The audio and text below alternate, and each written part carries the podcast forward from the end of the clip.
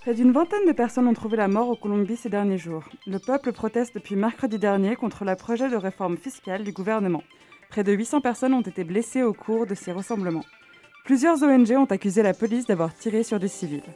Face à la contestation, le président Ivan Duque a annoncé le retrait de sa réforme dimanche soir. Mais les Colombiens sont toujours dans la rue. Ils étaient plusieurs centaines hier dans les rues du pays et face à la pression des manifestants, le ministre des Finances colombien a annoncé sa démission cette nuit.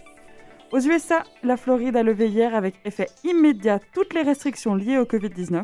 Le gouverneur de cet État, Ron DeSantis, explique cela par l'efficacité et la disponibilité des vaccins. Près de 9 millions de personnes, soit 42% des habitants de Floride, ont reçu au moins une dose d'un vaccin.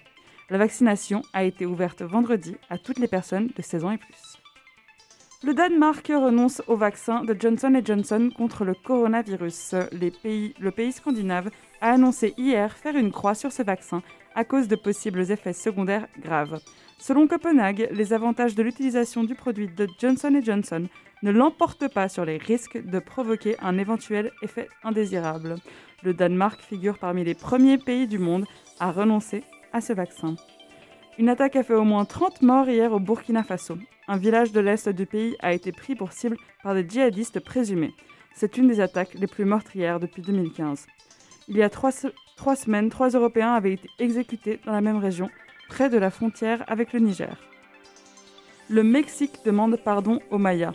Le gouvernement a officiellement présenté ses excuses hier soir au peuple indigène pour tous les torts commis à son encontre depuis la conquête espagnole. Ces excuses coïncident avec les 500 ans de la conquête du Mexique elles ont été formulées sur l'initiative du président Andrés Manuel López Obrador et de son homologue du Guatemala. Et une nouvelle qui n'en manquera pas d'agiter la presse people aux États-Unis, le milliardaire Bill Gates a annoncé hier soir son divorce avec Melinda Gates après 27 ans de mariage. Le cofondateur de Microsoft continueront, continueront et, sa, et son ex-femme euh, aujourd'hui, continueront malgré tout de travailler ensemble au sein de leur fondation qui lutte contre la pauvreté et les maladies. Fréquence banane, la météo.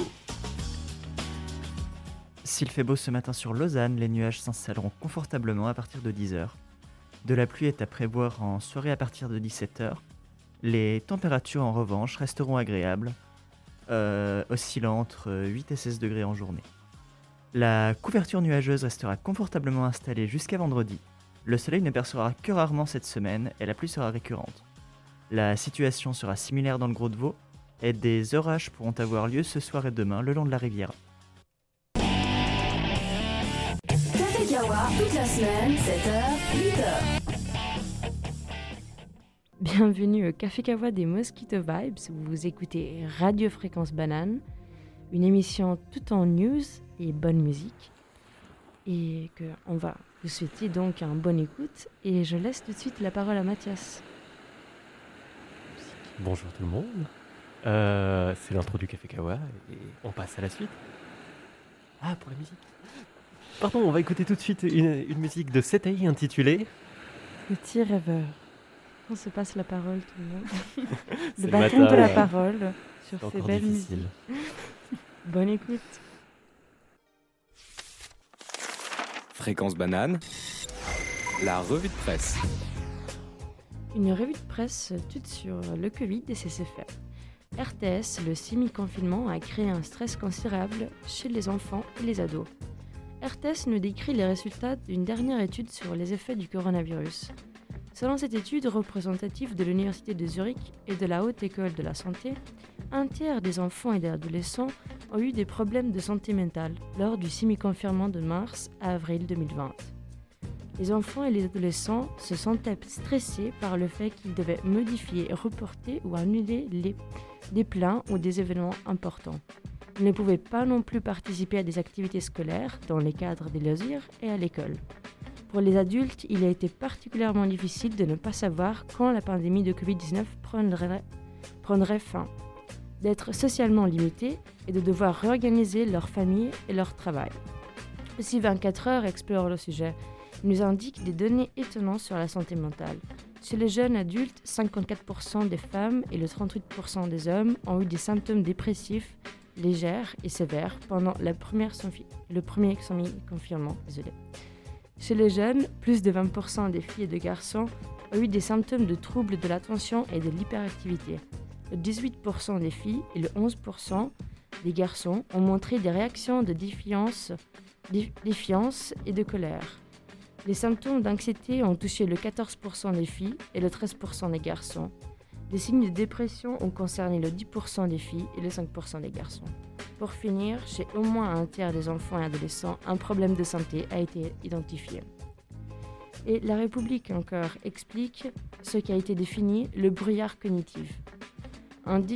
Une difficulté à se concentrer sur tous les sujets, une tendance à oublier les différents aspects de la vie quotidien- quotidienne.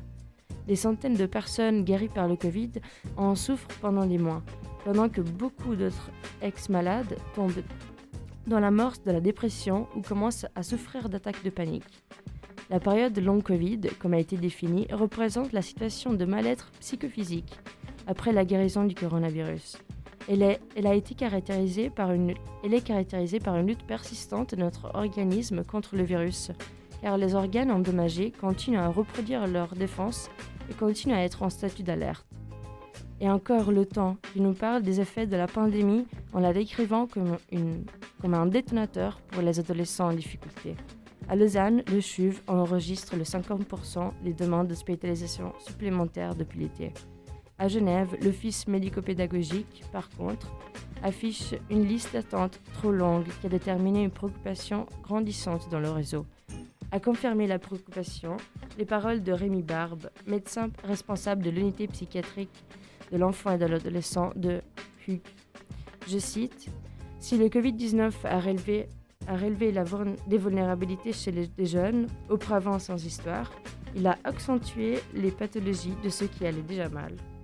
Et maintenant, on écoute Paint the Silk Roads et à suivre Erland Hoy avec Lockdown Blues. Le nombre de donneurs d'organes en Suisse a encore reculé durant le premier trimestre 2021. Ces résultats ont été communiqués hier par Suisse Transplant, la Fondation nationale suisse pour le don et la transplantation d'organes. La Fondation annonce soutenir le contre-projet indirect du Conseil fédéral à l'initiative populaire en faveur du don d'organes, qui sera traité ce mercredi par le Conseil national. Elle appelle aussi tout à chacun à enregistrer en ligne sa volonté dans le registre national du don d'organes. Décryptage dans le journal.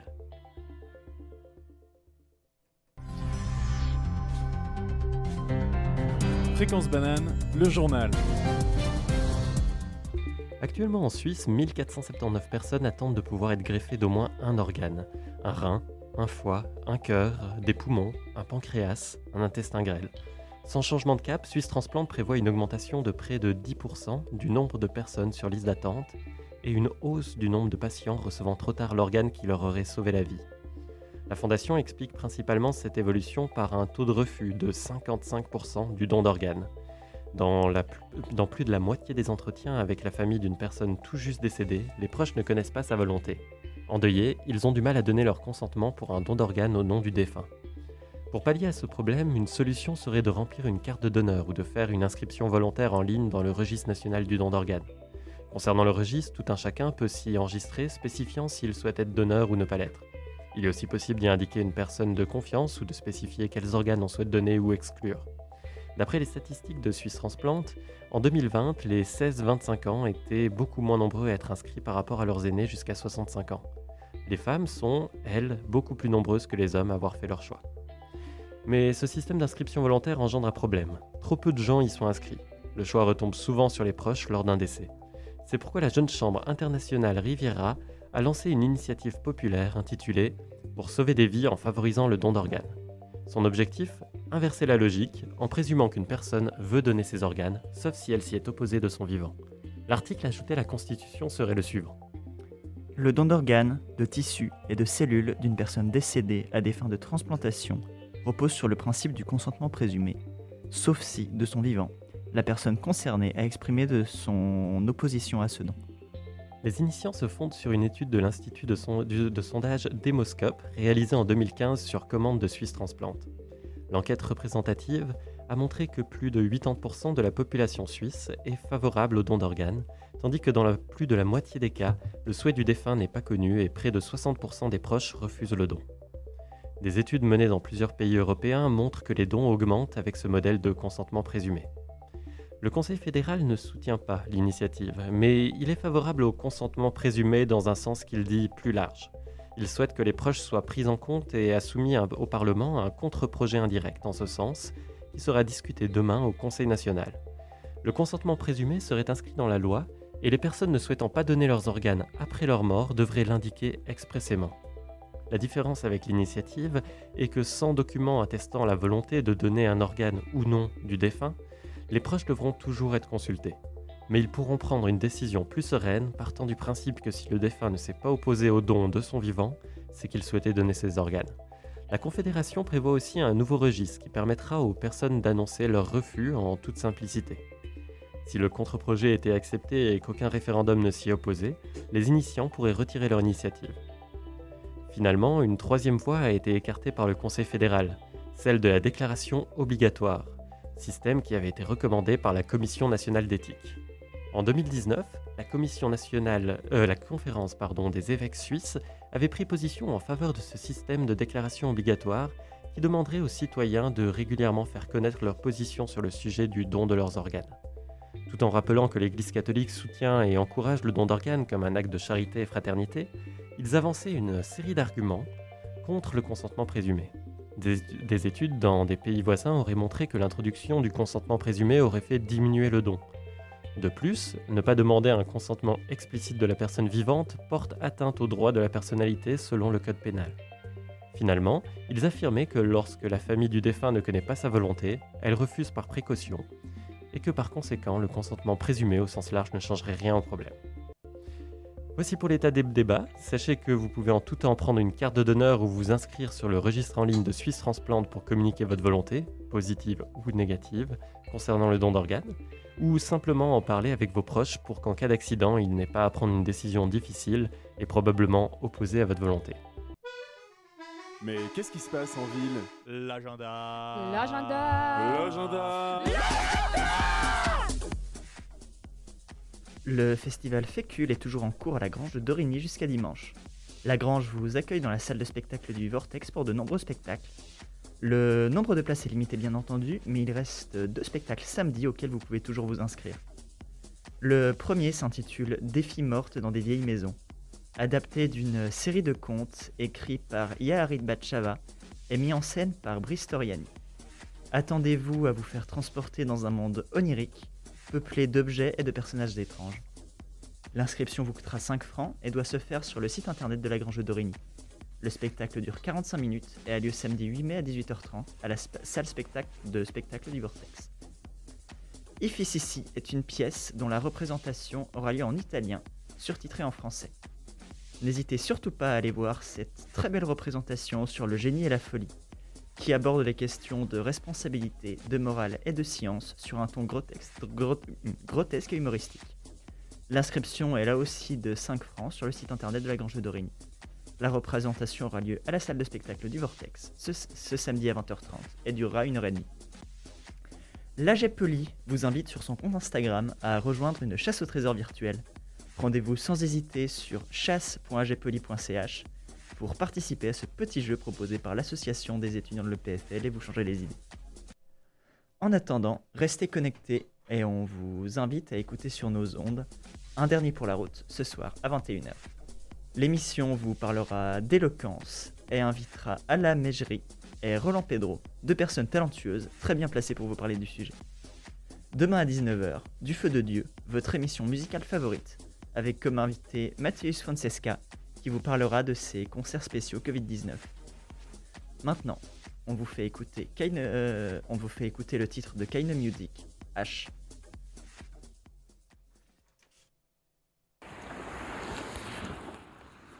Et on arrive à la conclusion de cette émission.